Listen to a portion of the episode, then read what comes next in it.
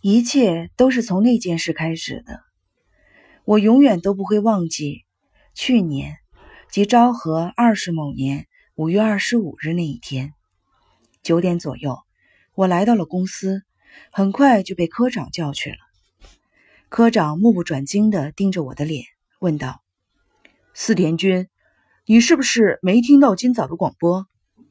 我回答：“是的。”结果他追问：“你的名字是陈迷，你父亲的名字叫虎灶，没错吧？”我心中纳闷的很，今天早晨的广播和我的名字、继父的名字又有什么关系呢？但我还是答道：“是。”看来没错了，四田君，广播里有人在找你呢。我很吃惊，根据科长的转述。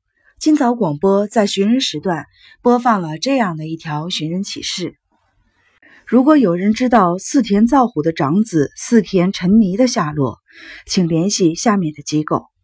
如果四田沉迷听到了这段广播，请亲自来一趟。我把地址给抄下来了，就是这个。会是什么人在找你呢？你心中可有数？科长在笔记本上写下了。北长峡大街三丁目日东大厦四层，邹访律师事务所。看着这行字，我心中涌起了一股奇特的感觉。如前所述，我的身世与孤儿无异，遭受战火而失散的继母和弟妹们，或许还在某个地方活着。不过，他们应该不至于特地拜托律师通过广播来寻找我的下落。如果继父还活着，也许会可怜我孤苦伶仃、无依无靠，四处找我。可他已经过世了，我实在想不出还有什么人会来找我。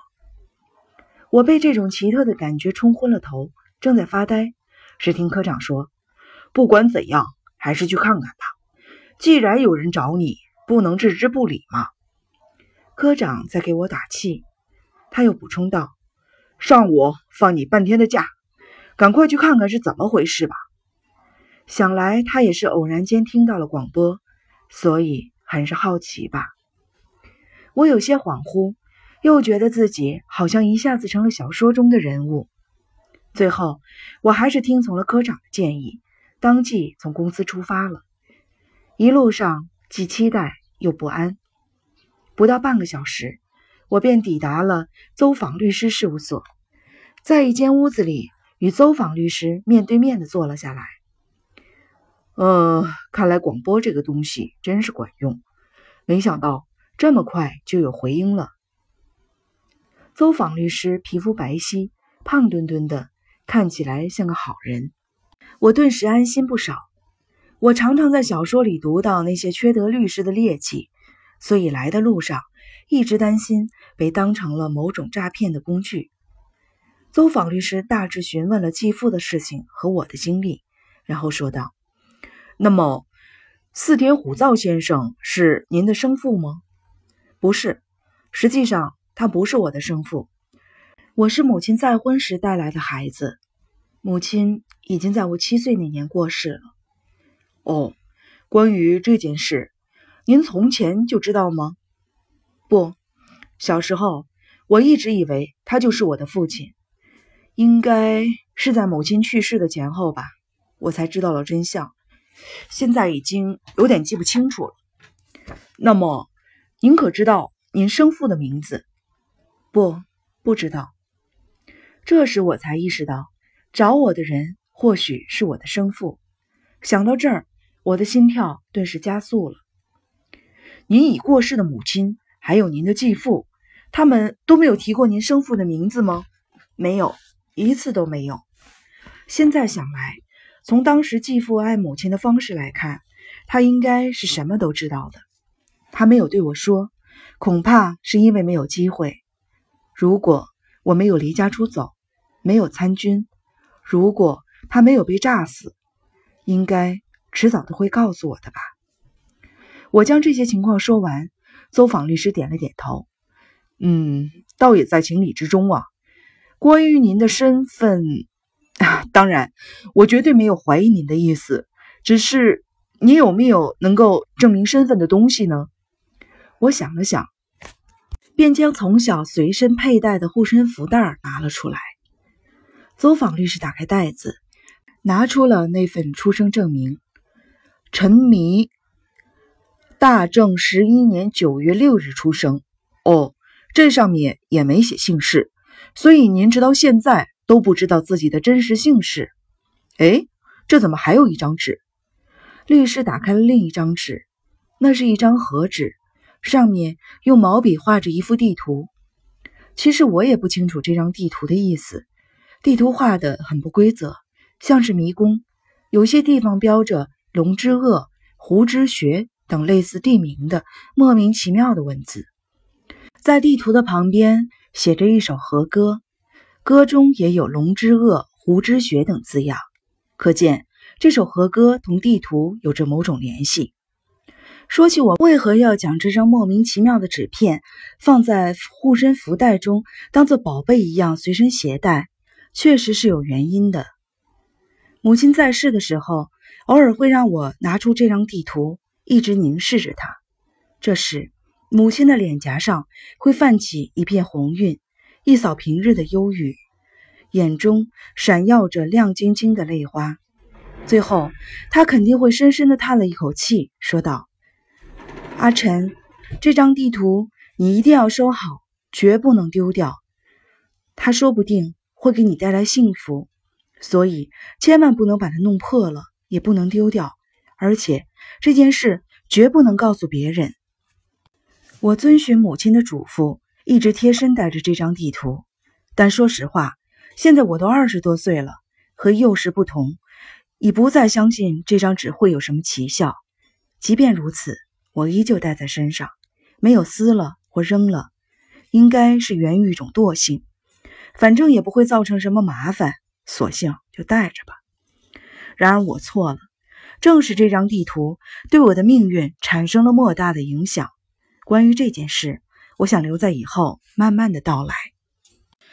邹访律师似乎对这张地图没有多大的兴趣，看我在一旁默默的等候，便仔细的将地图叠好，重新放回了护身符的袋子里。这下应该不会有错了。但为了慎重起见，我还有最后一个请求。我一脸惊诧的看着他，嗯，想请您把衣服都脱掉，看一下您的身体。听完这句话，我的脸立刻变得通红，像是着了火一般。啊，这是我最不想让人知道的秘密。小时候去澡堂洗澡，在学校体检，去洗海水澡的时候。都需要在众人面前裸露肌肤，我对此是多么的厌恶！因为我的后背、臀部、大腿上布满了密密麻麻的伤痕，那些惨不忍睹的伤痕，简直就像是被火钳胡乱的烫了一通。我无意自夸，本来我的皮肤白皙细腻，如果没有那些伤痕，简直可以跟女人的肌肤媲美。可是。皮肤越是白皙，那些紫色的伤痕就越是刺眼，看到的人就越发觉得可怕。我完全不记得那些伤痕是怎么来的。小时候，我曾经问过母亲几次，可是每次母亲要么大哭，要么又会发病。后来我便缄口不言了。我的身体和您要调查的事情有关系吗？是的，如果。您确实是我要找的那个人，那么您的身体上应该有其他人无法模仿的印记。我毅然地脱去了上衣，接着是衬衫和内衣，然后把裤子也脱了，全身上下只剩下一条短裤。最后，我赤裸着身体，万分害羞地站在了邹访律师面前。邹访律师细细地打量着我的身体，终于深深地吐了口气。说道：“哎呀，太感谢了！想必您一定很难堪，赶快把衣服穿上吧。这下我可以确定，您就是我要找的那个人，不会再有错了。”随后，邹访律师说出这番话：“有一个人正在找您，我现在还不能说出他的名字，他是您的亲属，并且说，如果找到了您，希望能够相认并照顾您。那个人非常的有钱，所以对您来说只会有好处，不会有坏处。我会再和那个人好好商量一下，然后再和您联系。说完，走访律师将我的住处和公司的地址记在了便条上。我和走访律师的第一次见面就这样结束了。虽然弄清了一些事，但心中的疑团并未解开。我一头雾水地回到了公司，向科长道了谢，汇报了事情的大致经过。科长瞪圆了眼睛：“哦，这下可了不得了！这么说，你是大富豪家的私生子啊？”他此话一出，很快便在公司内传开了。那几天，几乎每个见到我的人都会一口一个“私生子”的笑我。着实让我头疼。那天晚上我失眠了，这绝不是因为被幸福的期待冲昏了头脑，虽然也有这方面的原因，可是比起幸福，不安的感觉更加的强烈。被可怕的疾病发作折磨的不幸的母亲，还有我身上那些惨不忍睹的伤痕，这些都无法让人有什么美好的联想。我有种预感，可怕的事情即将发生。